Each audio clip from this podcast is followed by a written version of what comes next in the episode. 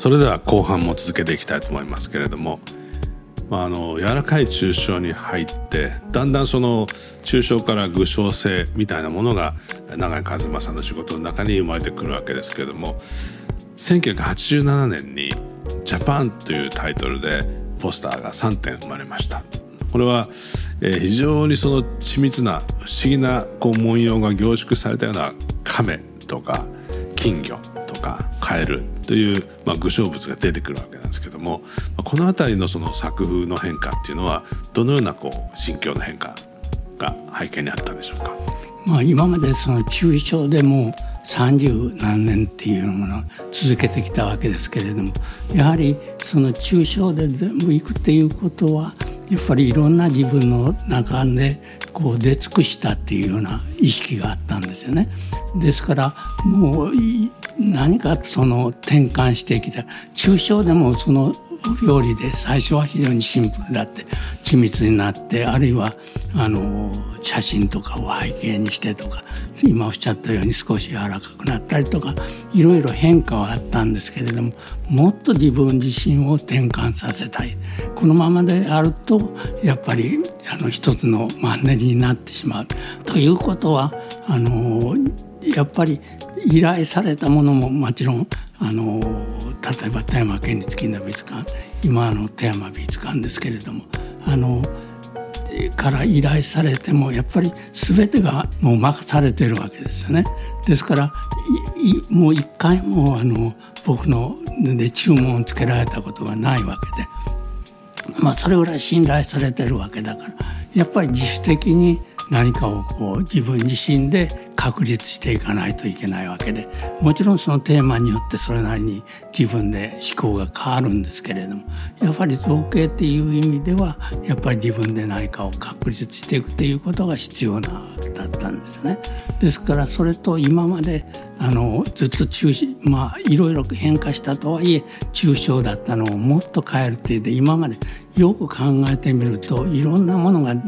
あのやったんですけど全然生物というか生きる、まあ、抽象的にはその生きるっていうようなことがあったんですけれども生物そのものが出てこないっていうこととやはり具象的な何か形になるものがその動物でも人間でも何でも今までは全く僕のデザインからなかったということでですからそこの全く自分になかったものからに挑戦しようとそれでまた確信できるんじゃないか自分自身が生まれ変わることができるんじゃないかっていうふうに思ったんですよね。ですからそれはまあ極めて冒険的だったんですけれどもあの今までで一応抽象で長井和正っていうのが、まあ、それなりにデザイン界を知れていたわけですけどもそれ全く違うものを出すっていうことは大変だったんですけれども思い切ってそれをやらないと自分からこの将来っていうものに対してやっぱり確信が持てないんじゃないかっていうことで、まあ、思い切ってまあ今おっしゃった亀とかあのカエルとか金魚とかっていうようなものが具象的な形でまだその抽象の部分も少し残っているんですけれど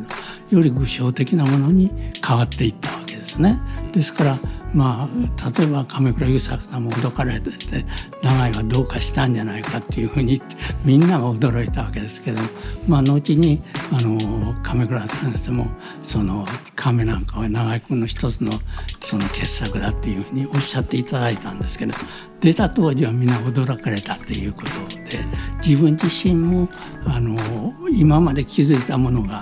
長いもあのまま続けてればよかったのにあんなことするからダメになったんだっていうふうに思われかねないんですけれどもやっぱりそその崖っぷちに立ってさらに自分を押し出すことがでしないとやっぱりあの本当にまた自分が変われないしやっぱり変わるっていうことはあの、まあ、僕にとってはあの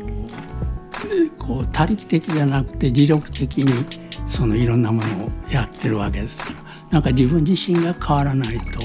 その多動的に相手によって合わせるっていうことが少なかデザイナーとしては少なかったものですからそういう関係でまあ自己変革っていうことが必要だったっていうことですよね。なるほどまああの同時期ですねまあ、ライフっていうシリーズを始められて、まあ、年3枚のポスターを、まあ、ワンセットで、まあ、連続して作っていくっていうことが始まったっていうことも、まあ、そういうこう変化をまあ、少しずつこうグラジュアリーに進めていった、まあ、一つの要因だとは思うんですけどもね、やっぱり本当にそのなんていうかこれまで抽象的なものにこう還元してたものがいきなりこう偶象を見始めた、いきなりしかも手書きの線が入り始めた、そしてでもそれはその決してその亀そのものを見てるわけでもうさぎそのものを見てるわけでもなくてまあ永井和馬さんのイメージの中にあるおそらく何かを見て書いてるんではなくて、うん、記憶の中からこうだろうと手繰り寄せてきた生命の形を、まあ、描き始めたっていう感じがしますよね。でそれがこう毎年毎年変わってくるわけですね。ですからその描き方の変化を見て僕らは本当に驚くわけですよ。まあ本当に恐竜のようなものが出てきたりとかあるいは人間からものすごい樹木が生えていたりとか、あるいはそのなんかこうブッダの形のような不思議なその人間の中に動物がこう内包されているような、まあ、作品だったりとか。あるいは本当にその画面全体をこう宇宙のリズムのようなものがこう埋め尽くされていくというか、なんかこうそういうまあ画風が出てきたりしますね。でその線も非常にそのデリケートなやっぱりビビった線なんですけどもそれがこうその線に僕らは打たれるわけですね。それはその加山又蔵のようななんかそのトレーニングを積んで非常にその上達した熟達した線をピシッとこう引くんじゃなくてそのなんていうかこう拙さを持ってるただその拙さもその拙さを描こうとして描いてるんじゃなくて何かこうこう生命と私というもののこう境界線をなんかなぞっていくようななんか非常に不思議なそのその線描なんですね。だからそのそそこを見た時に僕はそのアーティストの私っていうものの使い方の妙を非常に感じましたね。私っていうのはその線を描くビビる線を描く私であってその私が普遍を触っているっていうその私が普遍を触るとこんな線になるっていう風な感じの線なんですよね。だからそれは決してそのなんか子供の線が魅力的だということとはまたちょっと違うそのあの独特の線が生まれてきてる感じがしましたね。でその線だけでも素晴らしいのにそこにとどまらず今度エッチングに行かれるわけですよね。で銅版をこう引っ掛け始めてでその銅版をベースにあのあのポスター作っていかれるんだけどもあの辺もそのどういう気持ちだったのかなって全然に永井さん永井さんに銅版を作るのは面白いですかって言ったら嫌でしょうがないって言ってました。その辺の感じをちょっとお聞きしたいんですけど。まああの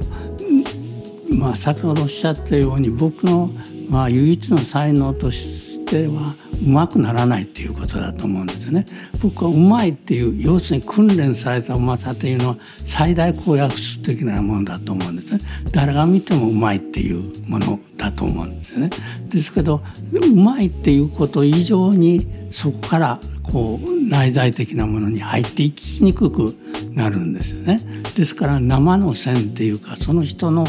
こうまあ大げさに言えば魂から出たような線っていうものがやっぱそれはむしろ稚拙に見えるものだろうっていう気がするんですよね。ですからあのできるだけ自分ではそう意識したわけではないんですあれだけ、まあ、たくさん書いてきてもやはり同じようにそのあまりうまくならないっていうのはやっぱりそれは持って生まれた自分の特質でありまあそれは非常に良かったって書いて思うんですね。ですから上手い人っていうのはものすごくうまいしそしてまた自然のが作り出した生物っていうのはその、まあ、人間ももちろんですけれどもあのいろんな動物にしろ鳥にしろですね魚にしろ昆虫にしろそれぞれが環境に合ったに適したものでその非常に完成した形を持ってるんですよね。やっぱりそれはあのまあやっぱり人間がと通って真似しえないぐらいの緻密さとその適応性を持っているということで、まあ、僕は卵をあの描いたりしたんですけどその時に、まあ、卵っていうのは本当にあの、まあ、デザインの原点のようなものですけれどもあのそれぞれの鳥がですねやっぱりその環境に合わせてその敵に襲われないような文様をつけた卵そして非常に産みやすくそこから割れて育てやすいような形をしてるまああのみんな卵ってこういう形のようですけど鳥ごとに全部違うわけですね。ですからそれはそれだけの機能っていうものがその自然の中に備わってるっていうことでそれはもう非常に完結してまあもちろんあのそれは刻々と変わってはいるんですけれども。でですからそれを僕は例えばそのリアルに描くっていうようなことはあのむしろできないと。その現物っていうかそういう動物な動物を超えられないと思う。ですね。だから自分に内在する。やっぱりむしろ自分自身を掘り下げることによって自分の内在するものから生まれる。やっぱり共通したものがあるだろうっていう。例えばその宇宙からですね地球が奇跡的に生まれそして生物が生まれしてるとやっぱり何かそこにあの共通した摂理みたいなものとかいろんなものがあるだろうっていうことですよね。だから僕自身の心の中にやっぱり他の動物とか、まあ、まあ、植物までも含めてですね何かそういうものの一つの何かを奥深く眠らして持ってるだろうっていうそれをやっぱり掘り出すことによってそのまあ言えば射精したりとかそういうものじゃなくてそのそこから湧き出るものの方が自分自身にはいいだろうって。ですからちょっと変な形だったり変なものだったりするのもやっぱり自分自身がどうっていう生きるっていうことから出た一つの産物であっていう気がするんですね。それとやっぱり先ほどの書くっていうことと関連するんですけれどもあの非常に緻密に書いてる時代もルットリングで書いてたんですよね。サインペンとかそういうものだと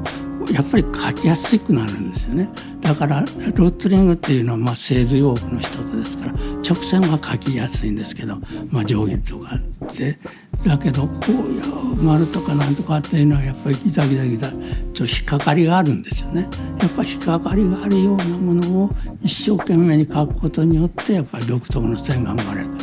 そうするとさらにですねやっぱりもっとあの困難っていうかやっぱり自分のものが出るっていうのはやっぱりあの非常にこう原始的なものの方があの自分が出るだろうとまあコンピューターが一番あのあれですけれどもパソコンであの何千何ビリの線を何千賃で引くって言ったら皆同じように出るわけですけど人がまあ定規を使わないで鉛筆で書けって言えば皆多少は変わるわけですよね。やっぱりその鉛筆っていうのはそれだけ肉体とつながってるわけでだからその一番こうあの肉体とつながってるようなものっていうのは非常に困難なものをのほど自分自身が投入される。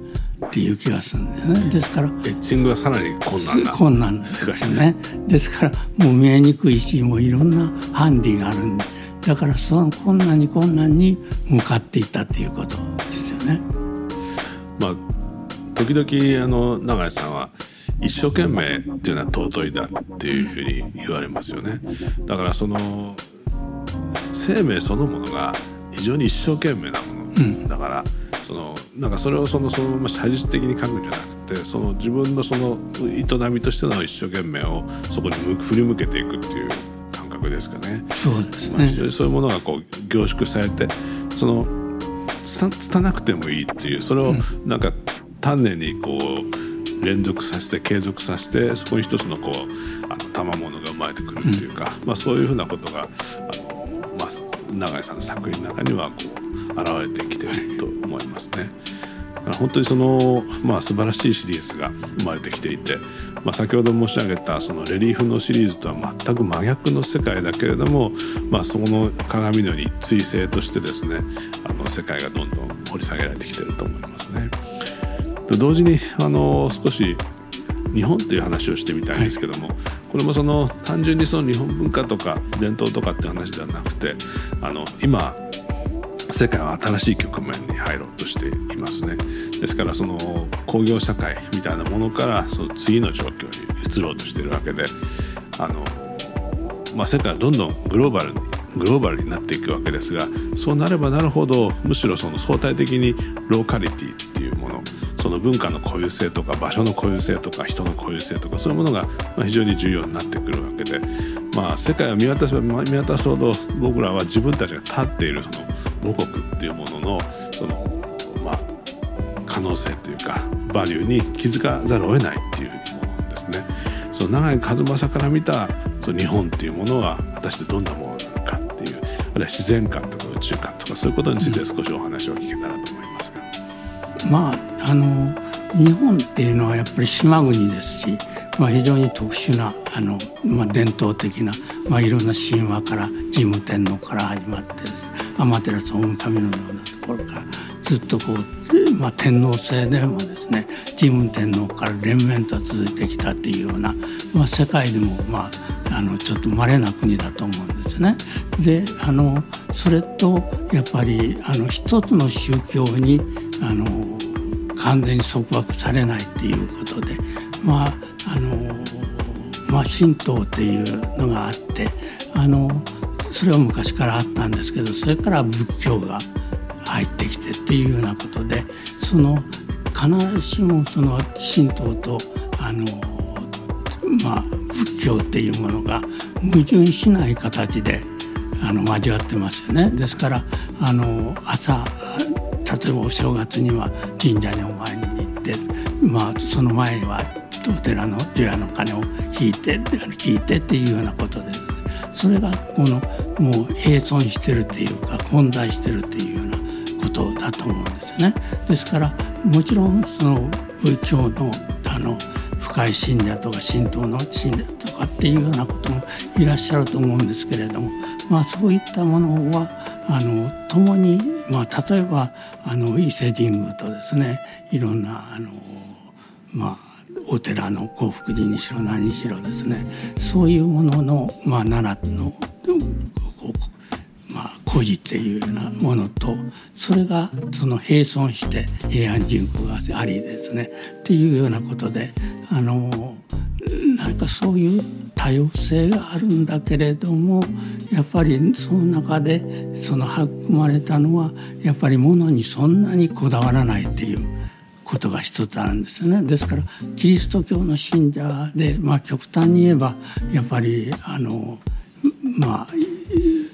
その宗教によっては輸血さえしないっていうような極端な例があるわけですし、まあ、いろんなこう制限がイスラムだってですねいろんな食べ物の制限があったりするんですけど非常に自由だと思うんですね。だから自由に心が開かれるっていうことは、まあ、例えばあの昔からあの三戦草木に神は宿るっていうようなねなんか自然と一体化していくっていうようなこと。やっぱり自然、まあ、島国でもありあの海に近いし、まあ、山にも近いっていうようなことがあってその山も、まあ、いろんな山があってっていうもう非常に変化に富んでるわけですけれども何かそういう中で、まあ、原さんが低空飛行でおやりになってるようにあの何か新しい価値の発見っていうものがそれぞれあのやっぱりいまだにできうるっていうようなこう多様性となんか変化にとそしてその魅力っていうようなものがやっぱりあのその中で存在しているっていうことだやっぱりやっぱり僕はあのやっぱり自由っていう、まあ、ものを作るにしろ何を作るにしろ生きるにしろやっぱり自由っていうことが一番大切だと思うんですね。まあもちろん戦時中は非常に抑圧されたりとかいろんなその時代は経てはきてるんですけれども何かそういう時代を経ながら変化しなかった日本人の心そして風土っていう風土と心っていうものが非常に密接にこれほどまあ結びついた民族も珍しいんじゃないかという気がしてますけどね。なるほど。まあ確かにその日本列島そのものが非常にユニークな場所にあって、はい、まあこういうものがこうユーラシア大陸から引きちぎられて。まあ、海に浮かんでそれがこうプレートで押し合いへし合いしながらこう隆起してで大半は火山でですね、まあ、あの火山の爆発でこうできてきたような場所ですから、まあ、自然の威力っていうものがまあ圧倒的なわけですよね。だから僕もその最近まあ、低空飛行でいろんなところを確認して回ってるわけですけども、まあ、本当に南紀っていうかあの紀伊半島の南部中部に行ってみるとやっぱりまあ巨大な岩がどんどん露出していてですね、まあ、あの那智の滝なんてあれ巨岩ですかね。巨岩がこう、周辺が削られて滝になってるわけで、まあ、そういうそのもうとても人知の及ばない自然の強大さっていうものに目の当たりにしてきたっていうのがこうでもうちょっとなんか作ると津波が来たりとか ちょっとなんかすると地殻変動が起きたりとかっていうとにかく自然の猛威にさらされてきた、まあ、民族でもあって。逆にそこで生まれてきた自然観っていうのがあって人間は決してその H を持った存在ではなくて H は自然の側にあってというふうな、まあ、そういうあのことから生まれたですね独特のその、まあ、宗教観っていうのがおそらく神道で。そのものが神道の心が生まれてきたところに大陸から仏教がやってきてその複雑な構造体を持ってるもんだからその構造にこの自然への気持ちが憑依していくっていうことでなんか神仏っていうものがこう融合していくっていう、まあ、そんなあのシナリオだったんじゃないかなと思うんですよね。ですからもうおっしゃる通りその非常にフレキシブルで、まあ、宗教とか神にある意味では縛られないというか、まあ、そういうその、まあ、自由さを持った部分があって、まあ、そういうところがこうある意味ではその日本製っていうものを作ってるんだろうと思うんですね。まあ、そういうあのことを、まあ、意識するかしないかでだいぶそのなんか表現の世界も変わってくるんだろうなと思うんですけどもね。まあ、ずっと今日はお話を聞いてて思ったんですけども僕もその日本デザインセンターで、まあ、デザインをずっとやってきているんですけどもその、まあ、先輩たちの時代とは少し違う時代を生きていて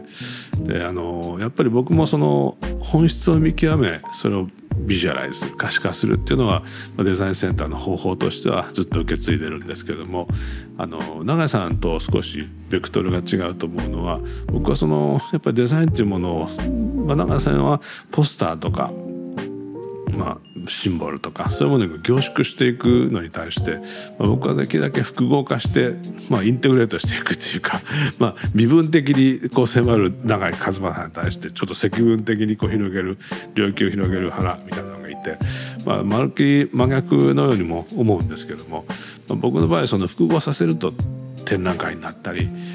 まあ、ホテルになったり家になったりというふうなことにおそらくなっていくんだろうと思うんですけども、まあ、先生から見てですねそういうその僕の仕事とか今のデザインセンターなんかはどんなふうにあのお考えお感じになってますか？まあ、あの先ほど申し上げたようにあの亀倉優作さんのニコンっていうようなものがその企業のあのアイデンティティにつながったっていう時代、まあ、非常に幸せなある意味ではあのデザインの早々期にしては幸せな時代を経てきたと思うんですね。で僕はもうそこのあの生き残りの先ほど言われたようにあの恐竜みたいな存在なんですけれどもあの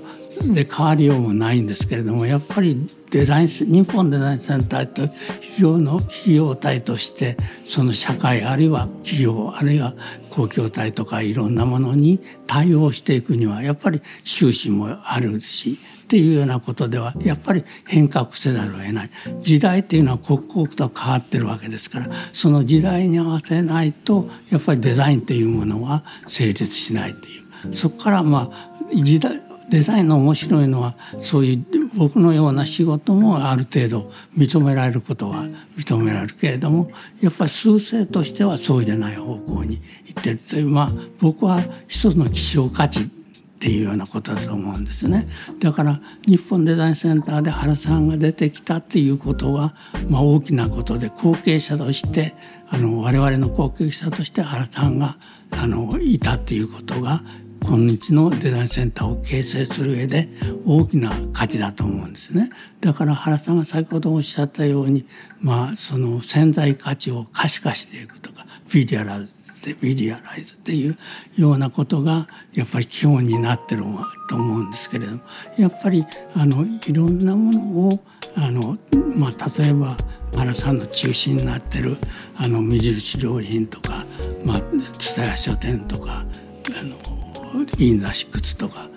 まあその他、まあ、いろいろあるわけですけれどもやっぱり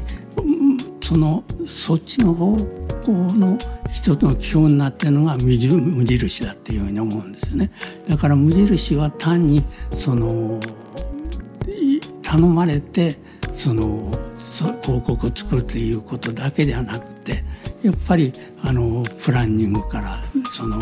いろんなディレクションから全てにこう企業自身に関わっていくっていうことだと思うんですよね。やっぱり企業をデザインするっていうか企業そのものの本質をビジュアライズするっていうような方向だと思うんですね。それからやっぱりあの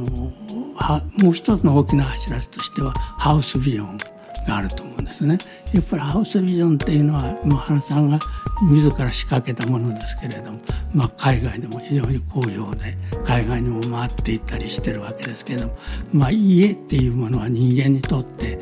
まあ、例えば無印良品も衣食住っていうものを全部持ってるっていうような強みがあるんですけれどハウスビジョンっていうのは家っていうもののやっぱりこうあり方っていうようなことを根源的に問ういうようなことだと思うしやっぱりそれを通じてやっぱり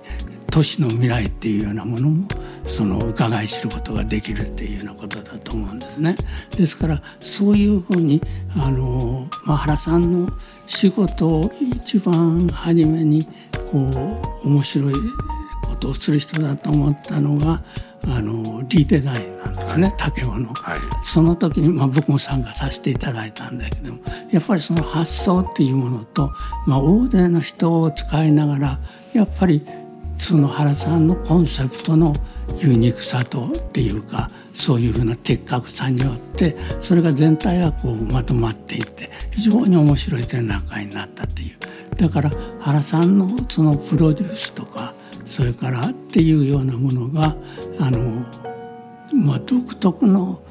ものなんだけれどもその非常にこう成功法的だと僕は思うんですよね。ですからあまり絡めたから攻めないというか、まあ、正面からやっぱりそれに当たっていくということでやっぱりそれをこう広がりを持ってそれからその本質を見抜きながらそれをビジュアライズしていくっていうことでやっぱりだけどそこは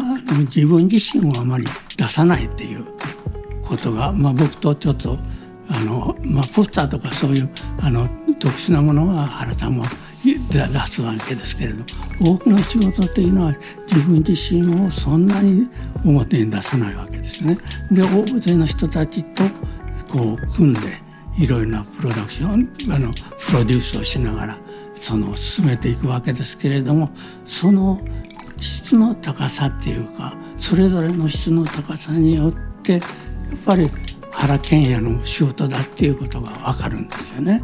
ですからそのその質の高さがやっぱり独特でやっぱりその自分自身を出さないことによってかえってそれが原賢也のものが浮かび上がるっていう不思議な現象なんですけれども、まあ、そういうということはその非常に緻密なその計画性からビジュアライズのあれ一貫性っていうものの中で皆がそのそれに協力して動いていくっていうことで、まあ、一つの大きな城というか島というものがそれぞれあちこちにできるわけですけれどその島を見なとやっぱりああこれは原賢也の仕事だなっていうふうに分かるっていうのがやっぱり面白いっていうかすごいっていうかっていうふうに思ってますね。ありがとうございます。あのまあ、そういうお言葉をいただけただけで今日はとても嬉しいですけどもでも確かにその目覚めさせる力としてのデザインっていう部分と、うん、それからやっぱり新しい世界に向き合うデザインっていうのがやっぱりあって、まあ、自分の中ではそのリデザインとか、まあ、そういうハプティックとかセンスウェアとかそういう展覧会の仕事っていうのはどちらかというとそのやっぱりまあ目覚めさせる。っていう、うん、どうやったら世界を新鮮に感じることができるのかっていうことを考えていくようなアプローチであって。もう一つはその新しい世界。これは僕はどうしても産業ということを考えざるを得ないんですけどもやっぱりもう工業化じゃない日本をどう作っていくかあるいは世界にどう向き合っていくかっていうことをやっぱデザインとしても考えざるを得ないので、まあ、そこら辺でこう、まあ、逆にま日本みたいなものに目が向いてきてるところもあるんですけども、まあ、そういう新しい世界に向き合うというデザインの形っていうのをやっぱり考えていかざるを得ないんですね。ま、でもそこはおそらくでも永井一正さんとそんなに変わらない、おそらくそのエッセンシャルなものに対する感応の仕方はそんなに変わらなくても、うん、おそらくその方法として違う。ですから、うん、まあ永井さんが時々原君と僕は本当に違うよねって言ってるんですけど違うよねと言いながらでも共通のものを捕まえてる感じは、やっぱりまあ共感できてるような気がして、まあ、それはやっぱり本質をつくっていうことだと思うんですよね。やっぱりその原さんはやっぱりその成功法的に本質をついていくっていうかそのさっきも言ったように絡めてから非常に機種を用いてやるんではなくてやっぱり堂々と城を攻めるには正面から攻めていくっていうようなことだと思うんですね。ですからそれだから非常にその制度的なデザインっていう、まあ、グラフィックデザインやっぱりいまだにいろんな多様性を持ちながらプロデュース的なものまでになってるんだけれどもやっぱり自分はグラフィックデザインだっていうね基本っていうものはそこにあるっていう気がするんですよね。それとやっぱりそのやっぱりそういうこうプロデュース的なもので広がった場合にやっぱり質っていうもののこう向上っていうかその極め方っていうものがついまあいろいろ忙しさにでおろそかになりがちなんだそれがすごくまあ一つ一つ丁寧な仕事をなさっていてやっぱりその質の高さによって原研が浮かび上がってくるっていう気がしてるんですよね。まあそれはそう言っていただけるとまあやっぱり多くの才能たちを束ねていく時には水のようにならなきゃいけないんですね。うん、その水の純度がやっぱりこうよくあの純粋な方がいいし、まあ、一方でその編集をしていくわけですけども編集例えば展覧会の空間がある。あるいはその展覧会の企画そのものがある。一つ一つの展示物がある。展示方法がある。ライティングがある。それを書籍にしていく時にどんな写真を撮ってどうレイアウトにしてどういうテキストを配していくかみたいなことが全てあらゆる瞬間あらゆる局面あらゆるものに対して、まあ、均等にそのある感覚を通していかないとつまり料理と同じであらゆるものがきちっとこう整合していかないと、まあ、一つのその表現の水準に達しないと僕は思うんですね。うん、そこにやっぱデザインの一つのこうスピリットというか意地があるわけで、まあ、それがおそらく自分のやり方だと思うんですよね。うんだんだんでもそれやってみないとわからないし、まあ、今のまあ永井さんあたりを見ると僕は永井さんとかアートディレクターの笠井薫さんとかで見られると恥ずかしいです低空飛行とかをやってるってことを知られたりするとですねあいつまた変なこと始めてだ自分で写真撮ってるらしいよっていう、まあ、それを自分にとってはすごいリスキーなことで、まあ、原さんが写真撮るとこの程度かと思われると恥ずかしいんですけどもでもまあさっき成成功法とおっしゃったんですけども、うん、やっぱりもの見る時にやっぱり自分で見るっていうことを、まあ、やっていかないとやっぱそれはこう人の目に任せられない局面っていうのもあるんですよね。まあ、写真家は素晴らしい写真をいっぱい撮れるんだけれども、まあ、そういうことじゃなくて、まあ、確認していくっていう、まあ、その基礎研究みたいなものがまたこの年で始まってる感じがあってだから物事っていうのはなんでそんなことやってるのか理由がつかつかないけどもやり始めてることの中におそらく未来があってそこにこう新しいこう自分の可能性が開いていくんだろうなと思うんですね。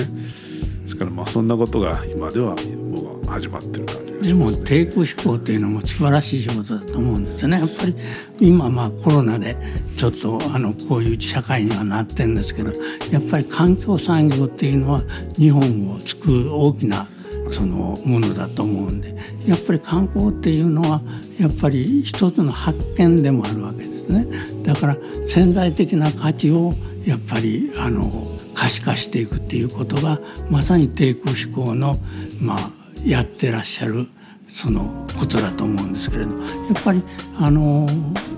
みんながなんとなくその土地の人は慣れてしまって見過ごしてしまう。やっぱすごいなと思っても見過ごしてしまうものをやっぱり改めてその潜在的なそういう価値を可視化することによってやっぱり新しい価値というものが生まれるっていう気がするんですよね。それでやっぱり観光っていうのはこれから、まあ、これがコロナが収まやがてまあこういうあのパンデミックも収まるだろうと思うんですけどその時にやっぱり大きな日本のあの柱になるだろうという気がしてそれをその布石をいち早く始めてるということはその貴重なことだと思うんですね。やがて今はまあ自らをやってらっしゃいますけどやっぱりいろんな企業とかそういうものもそれに気づく時代が来るだろうっていう気がしてるんですよね。そうですね。まあそう思っております。まあ本当に日本はずっと製造業で来てますからね。うんうん、その品質管理とか製造管理はうまいですけども、その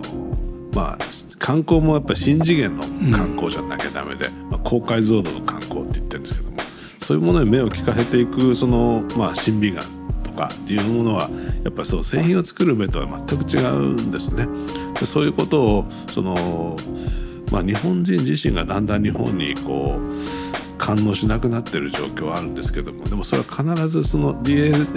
DNA っていうのは蘇ってくる文化の DNA っていうのは種火がついている限りは必ず着火していくわけですからその大きな着火が僕はその、まあ、10年後ぐらいに、まあ、起こってくるだろうというふうに思うんですね。ですからまあデザインセンターもいろんな意味であの時代を経てきてますけれどもやっぱりいつもやっぱり時代の先端に対して、きちっと、まあ、正攻法で向き合うという、あ、そういうことが大事かなと思っておりますけど。まあ、原さんのねまあ、もう一つの功績っていうのはやはりあの後輩を育てているっていうことですね。原研究所から、まあ、例えば色部とかその大黒三沢っていうような非常に優秀な人たちが出て、まあ、それぞれ今研究室を持ってますけれどもやっぱり原研究所からそういった人たちが生まれて、まあ、それぞれユニークな仕事をしているし、まあ、色部君も、まあ、あの大阪メトロでも非常に優れたあのメトロの円が横になると大阪の方になったりですねしているしまあ大黒君もあのあれ高尾599ミュージアムですか？であれもそのミュージアム一つだけだけなくてやっぱり山全体高尾山全体をプロデュースしていってっていうような視野の広さを持っている。あるいはあの三沢さんのあの上野動物園の俯瞰的なものとかあるいはあの幸福寺の懺悔のあの舞う花とかっていうようなことはやっぱりあの人ももう本当にあのちょっと今までのデザインない発想する人ですよね。そういう人たちがやっぱり原さんの感覚を受け感化を受けて育っていくということはデザインセンターの将来もね非常に有望だっていう気がするし原さんはまだまだ10年20年頑張ってほしいんですけどあの人たちもそれを後継していくだろうっていう予感はしてるんですよね。そうですねまあそれはその彼らもそうですしあのやっぱり新しい才能たちがデザインセンターに集まり始めてるっていう気がするんですね。ですからまあそういう意味ではそのこれからのまたあの50年60年っていうのを作っていけたらいいなとはやっぱ思うんですけどね、まあ、まあデザインセンターってのはそういう場所だと思います僕は。まあ、でも今日はそういうあの励ましのいや永井さんからそういうあのお話を聞いて僕はとても今日は勇気が出ました本当に今日はあのわざわざおいでいただいてありがとうございました。いえとんでもないですこちらこそありがとうございました。